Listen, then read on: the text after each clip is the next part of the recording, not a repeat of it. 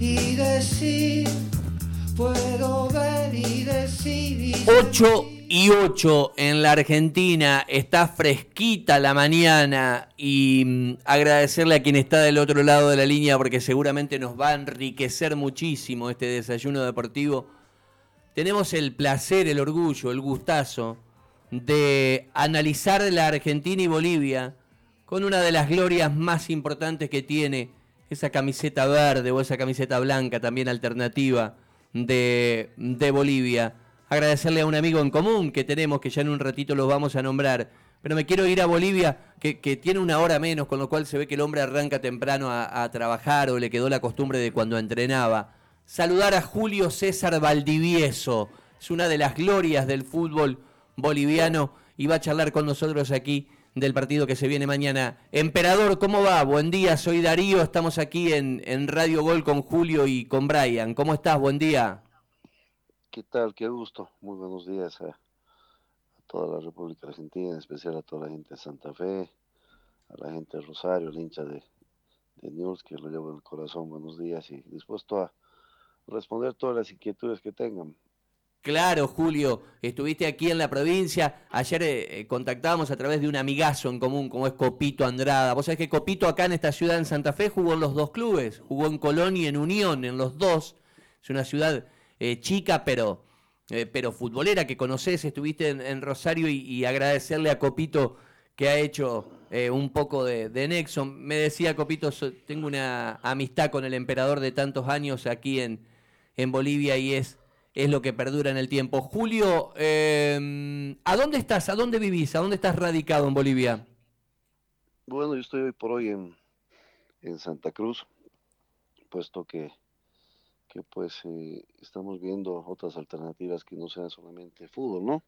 No depender del fútbol, estamos viendo con la familia cosas de, de hacer algunas otras actividades y hoy por hoy, hoy, hoy en día me encuentro en Cochabamba, puesto que vine de Santa Cruz para poder ver eh, la defensa de, de su tesis de mi, de mi hija, que sea, gracias a Dios, se ha recibido como comunicadora social. Ah, qué bueno. Entonces, nada, son las alegrías que uno tiene en la vida, ¿no? Qué bueno, mira vos, porque eh, eh, te quería preguntar cómo se compone la familia. Acá, bueno, acá y en todos lados, de la familia de Valdivieso, hizo mucho ruido cuando dirigías y como decimos nosotros acá en Argentina, muy de chango, muy de pibito, de purrete, eh, te tocó algo que seguramente quedó en Guinness, porque eh, estabas dirigiendo, eh, después me, confirmás si era Aurora, y debutó tu hijo con uno de los niveles de edades más jóvenes de la historia, 13 años tenía tu hijo, contame un poco esa historia, emperador. Sí, sí, sí, dirigí a Aurora, fuimos campeones, dio la casualidad que se jugaba en La Paz, Mauricio entrenaba con nosotros desde muy pequeño. Dio la casualidad que había futbolistas con varios suspendidos por tarjetas amarillas y por lesiones. Entonces hablamos con el presidente para poder darle el premio de que pueda viajar con nosotros a La Paz, se jugaba en La Paz. Por su constancia en nuestro ambiente, pegaba muy bien a la pelota y todo aquello. Estábamos jugando y él fue de, suplente, se podía porque teniendo tu carnet de divisiones inferiores podías eh, o puedes jugar en el fútbol profesional. Entonces eh, íbamos un minuto 80 me parece el partido, no, recuerdo bien y estábamos dirigiendo y gigante de campo me dice, ¿por qué no, no hacemos debutar a Mauricio? Se merece. Pues, la verdad que yo no ni había pensado ponerlo porque era muy muy pequeño, ¿no? Ha sido a sugerencia de, mi cuerpo técnico, me pidieron que, juegue. Y bueno, hicimos jugar un par de minutos y pues eh, que, se creó bastante polémica alrededor acá en el país, sobre todo porque no estamos acostumbrados acá a dar la oportunidad a los jóvenes. Acá un tipo de 25, 27 años para, la, para alguna gente sigue siendo promesa, una barbaridad. Entonces, nada, estamos uh, felices en casa por todo lo que hemos pasado deportivamente, pero también eh, queda la esa, ese, ese, eh, esa tarea, esa cosa pendiente que tenemos en casa. Tengo mi hijo menor, Sebastián, que tiene 19 años, que él está ya jugando, entrenando a nivel profesional y obviamente yo se lo dije pues, que podría jugar en cualquier momento. Y Mauricio, el mayor, eh, justamente el que hablamos, dejó el fútbol justamente porque acá hay muchos eh, colegas que no digieren el hecho que uno haya jugado una Copa del Mundo. Hay gente muy resentida en el tema. Mira vos. Obviamente, eh, en vez de hacerse pagar con el padre, se hacen pagar con los hijos. Mauricio en este momento está estudiando aviación, está en pilotaje privado en este momento, para luego, si Dios se lo permite estudiar el pilotaje comercial también. Mira vos, qué bárbaro los, los recorridos, ¿no? Y, esto que contás de, de tu hijo. Eh, Julio, em, ¿cuál es el partido contra Argentina que más recordás? Eh, es cierto que después estuviste como entrenador, después te quiero, te quiero preguntar cómo se marca Messi, porque vos tenés una, una, una postura, en, algún momento lo dejaste claro cuando lo enfrentaste como técnico, pero digo, cuando vestías los pantalones cortos, los botines, ¿cuál es el partido contra Argentina? ¿Qué Argentina-Bolivia? Eh, es el que más retenés, recordás? Ah, de repente el que perdimos ahí en Cancha de River, ¿no? Monumental cuando tuve el privilegio de hacerle gol a Argentina. Perdimos 3 a 1 una noche lluviosa, me recuerdo, y hice un gol de, fuera del área, el arquero era Pacet, ¿no? Ajá, el flaco Pacet. Son, cosas que uno recuerda que, que, están intactas ahí porque quedan marcadas, ¿no? Tú cada que juega por ejemplo, Brasil con Bolivia, ¿se acuerdan de los dos goles que hice una noche en, La Paz que le ganamos a Brasil 3 a 1? Eh, con Argentina, el otro día con Uruguay también le hice gol acá en, La Paz. Gracias a Dios siempre tuve la, fortuna de estar presente en el marcador y eso queda, quedan los videos, queda en la retina del hincha. Entonces recuerdo bien ese partido, ¿no?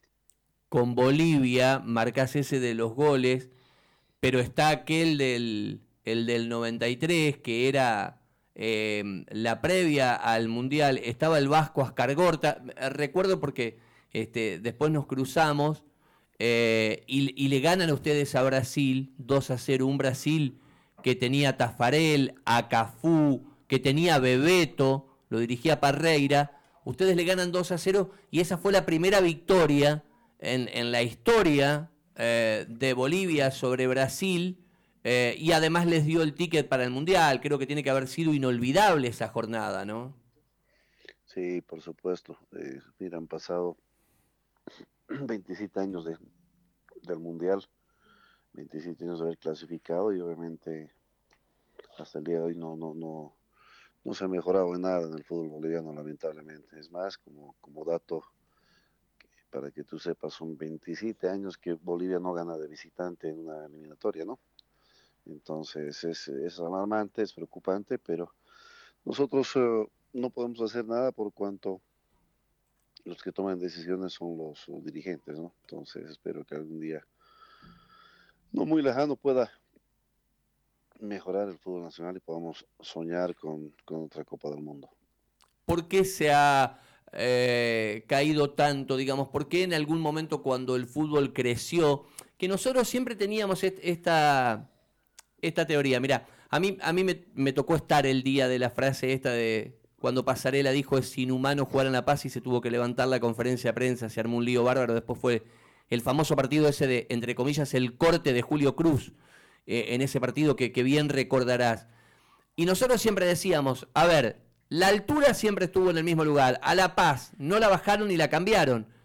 Quiere decir que si antes la Argentina ganaba cómodo en la altura y en algún momento nos comimos seis en la altura es porque o creció Bolivia o bajó la Argentina. Pero evidentemente que el accidente geográfico sigue estando en el mismo lugar. Opine lo que opine Pasarela, que sea inhumano o no inhumano. Lo que está claro es que ustedes crecieron en algún determinado momento como expresión futbolística. Porque hablar de Valdivieso, hablar del Diablo Echeverry, estamos hablando de una generación extraordinaria de futbolistas. Esa, la de Ascargorta, la del Vasco. ¿Por qué pasó lo que pasó?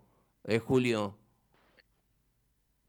Pasa que acá después de la eh, histórica clasificación a Estados Unidos 94, no se ha hecho nada en cuanto a divisiones inferiores, en cuanto a darle oportunidad de repente a la gente joven, renovar los eh, divisiones inferiores, los equipos, inclusive hasta hace un par de, de, años atrás, no muy lejano, un año, año y medio, eh, porque había equipos profesionales que no contaban con divisiones inferiores. Entonces, si tú tienes divisiones inferiores, ¿de dónde puedes nutrir tu, equipo profesional? Es imposible, ¿no?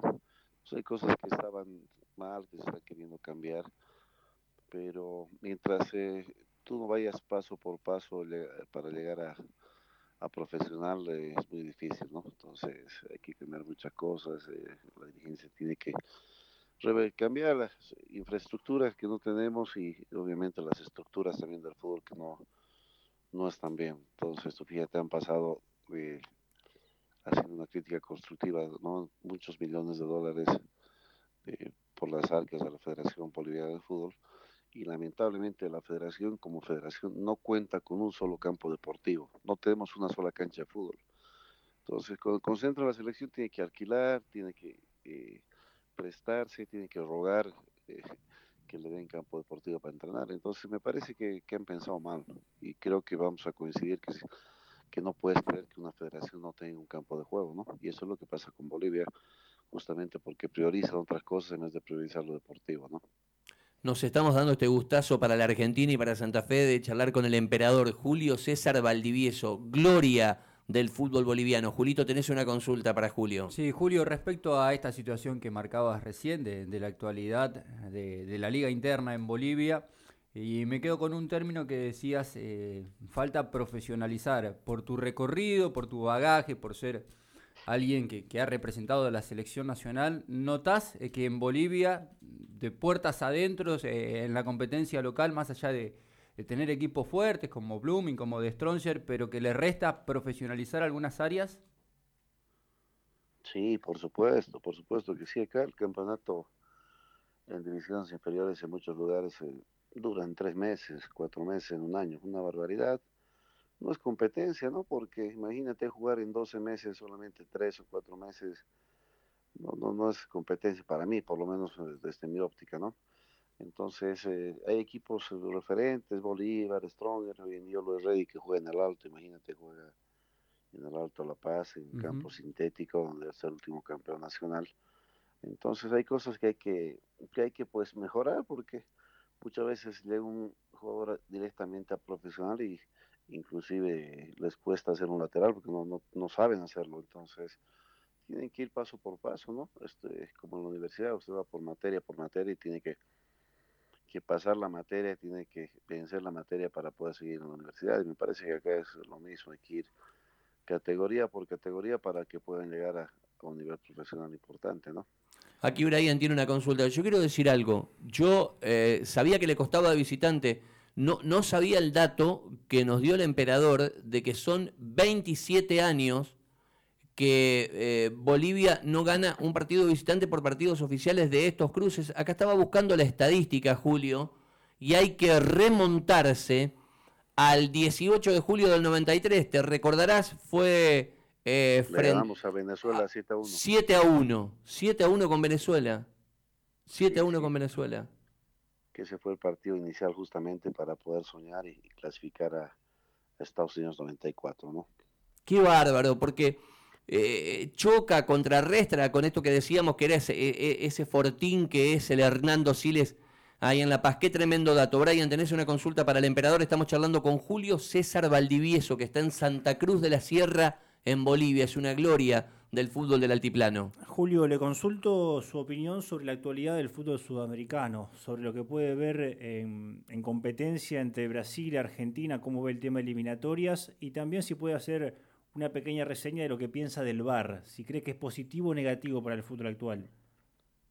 Mira, eh, buen día. Yo creo que, que pues estando un escalón por encima de las demás selecciones, en este momento Brasil y Argentina, ¿no? Creo que que están pasando un buen momento. Felicitar a, Leo Scaloni, que hemos sido compañeros, por el gran trabajo que está haciendo, que creo que es eh, el técnico que, se ha animado de repente a renovar la selección argentina, ¿no? Entonces, y a ganar la Copa América dice mucho de, un técnico, entonces, claro que tiene una plantilla envidiable de futbolistas, pero está haciendo un gran trabajo. Después el resto son iguales que algunos que, que están de la media para abajo, caso nuestro, caso Venezuela, Perú que está queriendo levantar, pero los distintos en este momento son Brasil y Argentina, que dicho sea de paso nos dejaron un saborcito amargo la anterior fecha, por cuanto creo yo que, pues todos esperábamos ver un, partido importante, un partido de repente lindo después de una revancha para Brasil, después de la Copa América. pero cosas futbolísticas han hecho que, pues, que pues nos, priven de ver ese gran partido, ¿no? Claro. Eh, a ver, te quería preguntar por Messi. Eh, cuando te tocó enfrentar, habías analizado la chance de hacer un marcaje personal. Nosotros nos acordamos, mira, ya que está lindo el túnel del tiempo, aquí jugamos un partido alguna vez con, con Perú y, y Reina se le pegó a Diego, a Maradona, después te quiero preguntar por Diego, en un marcaje personal de esos que uno dice ya no se usa más, por lo menos así, con esas libertades, que estés agarrando, tomando, pegando, golpeando. Hoy el marcaje personal depende de otra cuestión. Antes de ese partido vos declaraste como entrenador, eh, es Valdivieso dos puntos, analizamos ponerle una marca personal a Messi. ¿Qué, habías estudiado? ¿Cómo, se trata de eh, neutralizar a Messi, Julio? Es que tú le das un centímetro a Leo y, te cambia un partido, te gana un partido con un pase gol o de repente una definición misma de él. Entonces, es difícil. De repente, a lo mejor para eh, neutralizar a más que marcarlo escalonadamente, pero tienes que tener los futbolistas con esa jerarquía de repente, con ese temperamento para poderlo marcar, ¿no? Pero hoy en día, no solamente es Messi, ¿no? Hay muchos futbolistas argentinos que están pasando un, muy buen momento que hace la diferencia cualquiera. Y a nosotros la gran diferencia que nos, de repente, que nos limita a jugar de igual a igual es eh, la intensidad de fútbol, ¿no? Nosotros tenemos, por ejemplo, Martins, que es el goleador en este momento de la, eliminatoria, juega en el Cruzeiro en, segunda división del fútbol brasileño. Imagínate entonces, si el mejor futbolista que tiene Bolivia juega en segunda división del fútbol brasileño, ustedes tienen futbolistas que juegan en los mejores equipos del mundo, en las ligas más apetecibles. Entonces, justamente el ritmo del fútbol y la intensidad es lo que a nosotros nos, nos limita muchas cosas, ¿no? Em, a ver, acá tuvimos grandes historias de, futbolistas. Eh, pasó con Riquelme, pasó con eh, Fernando Redondo en su momento. Después el futbolista explica el argumento. A uno que, que ama este deporte no, no le encuentra una explicación si no puede charlar mano a mano. Estoy hablando de rechazar convocatorias a una selección. ¿A vos te dijo que no Moreno Martins en una ocasión? ¿Estoy bien informado? ¿Fue así? ¿Lo habías citado y él te dijo que no? Mira, eh, cuando estuve hablando de la selección, la última conversación que tuve con él es que en Miami justamente, después del partido, me decía, estaba muy agradecido por porque ningún técnico le había dado la confianza que yo le di. Esas son las últimas palabras de Martins conmigo. Mira vos en una convocatoria renunció ir a la selección. Yo considero que, no hablando ni de los bolivianos ni de nadie, en el mundo entero, con un deportista, no vamos a decir solo un futbolista, un deportista, se niega a defender a su país, me parece que no debía ser convocado nunca más. Tú no puedes decirle no a tu país, no puedes decirle no a tu sangre, no puedes decirle no a tu enseña patria. Eh, por lo menos mi pensamiento, así me criaron, como futbolista siempre le vine de donde estaba jugando en el mundo por defender los colores de mi, de mi enseña patria y como técnico igual estuve al, servicio de, la, de mi país y de la selección boliviana. Entonces son principios que tiene uno, ¿no? Entonces, muchas veces eh, en el fútbol, no sé que si pasa lo mismo en la Argentina, yo considero que no. Pero hoy en día ah, se ha puesto de moda que, que no juegan tres amigos en el, en el campo de juego y empiezan a hacerte la cama y a sacarte al equipo, ¿no? Porque juegan los amigos, porque de repente quieres imponer eh, disciplina, porque quieres hacer una cosa y no te dejan, no te dejan lamentablemente. Y son, eh, lamentable, eh, tengo que decirte, futbolistas acá que llegan a Bolivia que ni siquiera han jugado en primera división, ni siquiera han jugado en primera división y se creen que son lo máximo y que son la eminencia del fútbol. sin haber pisado profesional, sin haber jugado nunca en la selección de su país. Entonces, son cosas que nosotros los bolivianos somos culpables. Somos culpables porque dejamos que, esto crezca de esa manera y darles ese, ese privilegio a muchos futbolistas eh, foráneos de que vengan a hacerse de repente, primero de nombre acá, en vez de ser agradecidos a un país, a una ciudad, que un equipo que les está dando trabajo, que los está cobijando a su familia, ellos vienen y lo que hacen es boicotear al, técnico nacional, ¿no? ¿Qué te dijo en ese momento? ¿Qué, qué, qué, si se puede saber, ¿no? ¿Qué, explicación te dio Moreno Martín para decir no voy a la selección de Bolivia cuando, cuando vos sabés perfectamente que, que no nos sobran tantos jugadores y que, y como decís vos, es la camiseta, es como la escarapela, la bandera. Tenemos en Sudamérica un sentimiento de pertenencia por el fútbol distinto que otros continentes, ¿no? La verdad que eh, no, no solamente fue el que empezó a renunciar a la selección, fue Raldes, ¿no? Ajá. Fue Raldes y luego fue Martins, fueron los dos. Entonces, lo único que han hecho ha sido boicotear el trabajo de un país, boicotear el trabajo de un cuerpo técnico nacional, pero bueno, eh, la vida no, termina. Yo no, no, desde ese día que renunció Raldes y Martins, yo no he vuelto a, hablar con ellos nunca más. Claro. O sea, no sé los motivos por los cuales han renunciado, tampoco eh, ha cambiado nada la imagen del fútbol boliviano. Desde aquella vez y pasó muchos técnicos, los resultados son los mismos, penúltimos o últimos en la eliminatoria. Entonces, no sé si somos los técnicos, no sé si es la generación de fútbol, el trabajo que no se hace, bueno, es un cúmulo de cosas que se tendrían que revertir en Bolivia para poder eh, soñar una vez en poder una Copa del Mundo, ¿no? Julio, eh, ¿qué sentiste? ¿Dónde estabas eh, ¿Y qué sentiste el día que murió Maradona? ¿Dónde estabas? ¿Cómo recibís la noticia? La verdad, con muchas lágrimas, porque más allá de, la vida privada que a mí particularmente nunca me ha interesado, me interesaba ver ese astro, me interesaba ver ese, ese monstruo en la, cancha, ese, ese líder de, de, los equipos de la selección argentina, ¿no? Entonces, para mí es uno de los futbolistas que he visto en toda mi vida distinto, un crack, una eminencia. Pero bueno, eh, son destinos de, que nos depara la vida. De repente dicen por la Argentina que se pudo haber salvado la vida, que se puede haber hecho cosas mejor.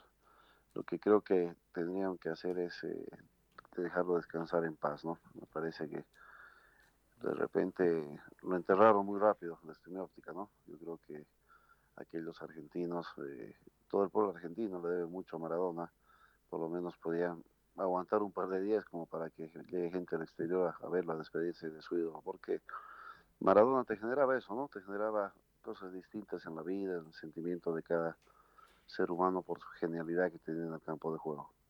Julio, eh, no sé si eras de ese estilo. Viste que hay futbolistas que te dicen, nah, yo no le doy bolilla, no le llevo la punta, esas cosas pero si eras de, coleccionar blusas, camisetas, casacas, ¿has cambiado alguna vez con Diego? ¿Tenés camiseta de Maradona o no se ha dado la posibilidad? No, no, no tuve la posibilidad de jugar contra él, no tuve, la verdad que... Mira vos. No tuve esa, ese privilegio de poder jugar contra Diego, pero sí lo vi, lo vi jugar y va a quedar seguramente en mi, en mi retina, eh, en mis ojos, eh, seguramente todas aquellas genialidades que hizo Maradona, justamente respondiéndole a tu compañero sobre el tema del VAR, si hubiese el VAR el, el 86, seguramente Maradona eh, y Argentina no hubiesen sido campeones del mundo, ¿no? Entonces, eh, por, lo, por el gol con la mano, por todo lo que me refiero a aquello, ¿no? claro. ¿Y cómo lo ves en la actualidad el VAR, eh, Julio? Ah, yo creo que le ha quitado, o le está quitando esa picardía al futbolista, ¿no? Ese, de repente, ese don que tiene el futbolista que es aprovechar de circunstancias que pues se, deciden en milésimas de segundo, pero en algunas ocasiones es bueno, pero generalmente creo que le está quitando esa, esa picardía que tiene el futbolista, ¿no?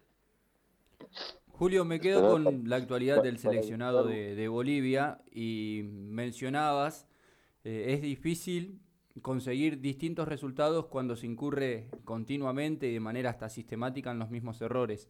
Te quiero preguntar cómo está el fútbol boliviano, más allá de lo que hablabas recién, de divisiones formativas, desde lo estructural, desde lo económico, eh, vos que tenés otro tipo de, recorrido, otro tipo de, trayectoria también, si hoy el fútbol boliviano es un arma de seducción para futbolistas dentro de Sudamérica. No, no, el, dinero eh, del fútbol no está en Bolivia para los bolivianos, está afuera.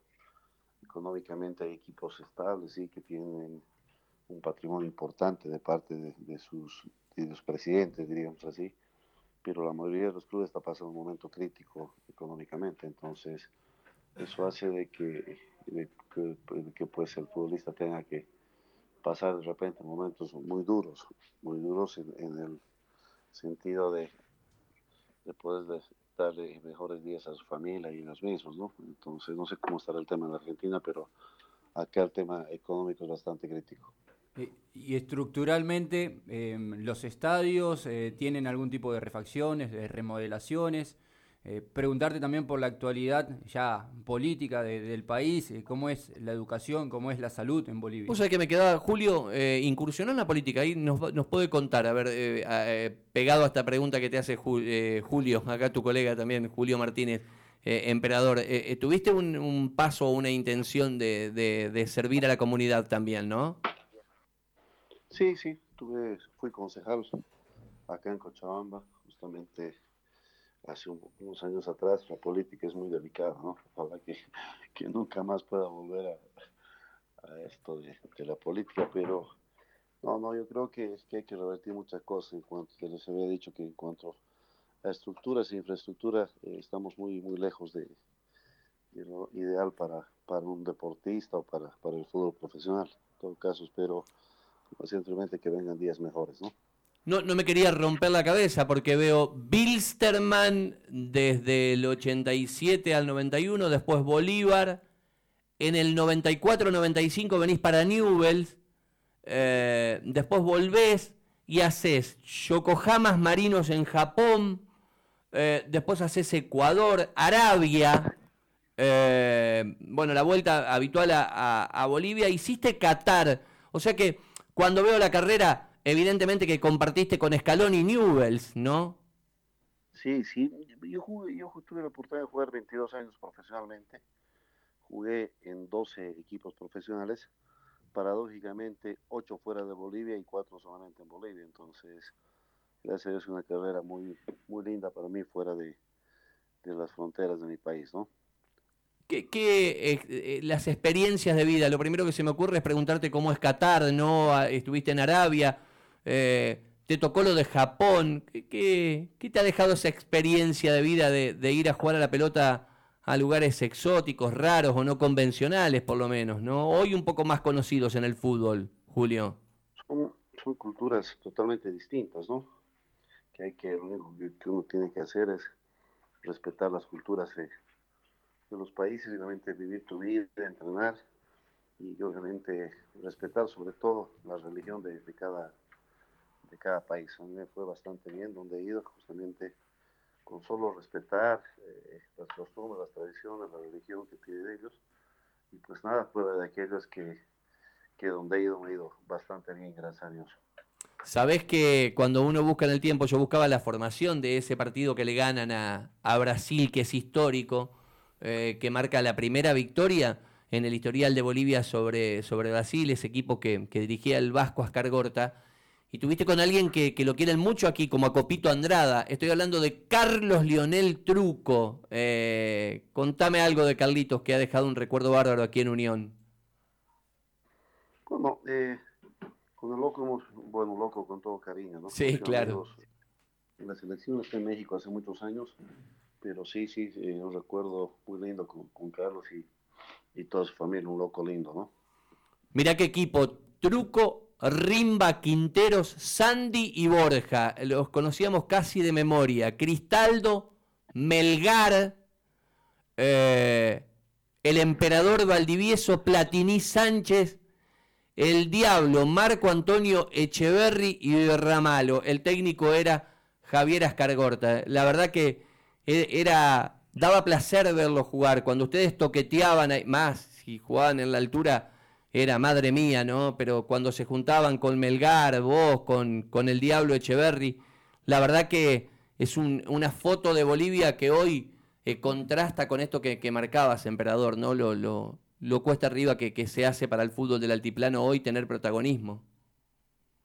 Sí, de verdad que sí, han pasado muchos años y en vez de ir para adelante hemos ido para atrás. Espero que, que esto se, se revierta pronto por el bien de, de las nuevas generaciones seguramente que sueñan con, jugar al fútbol profesional.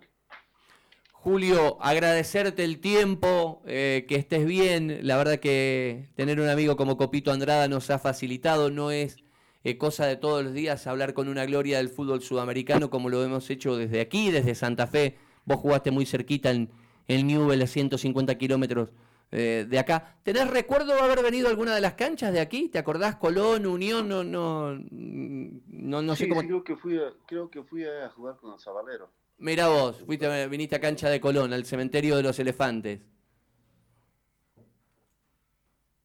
a... a toda la gente de, Rosario y en especial a la gente de Neus, ¿no? Exacto. Julio, mandarte abrazo y bueno, ojalá que el fútbol te recupere, que te tenga, que te tenga adentro un poquito. Veo que estás, estás queriendo rumbear para otro lado, por lo que me decís, ¿no? Estás buscando eh, otro tipo de cuestiones. También estás muy enfocado en esto que me decías de tu hija que terminó la, carrera de comunicación social, de tu hijo con el tema de la aviación. Eh, evidentemente como que lo has dejado hoy a un costado, pero viste, el fútbol es esa llamita que siempre se prende y, pica el bichito, como decimos, en cualquier momento te tenemos en el ruedo de vuelta, ¿no? Así será, Dios, Dios dispondrá del tiempo, ¿no? Y la oportunidad. Muchísimas gracias a ustedes. Gracias por acordarse de mí. Un gran saludo a la gente de News, a ustedes, a sus familias, que dicen mucho que la pandemia no es... Gracias, Julio. Eh, el abrazo. Abrazo grande desde Argentina, desde Santa Fe de Radio Gol. Cuídate, Julio, abrazo. Igualmente, que Dios bendiga. Julio César Valdivieso, gloria de la selección de Bolivia. Le quiero agradecer mucho a mi querido amigo Copito Andrada. Eh.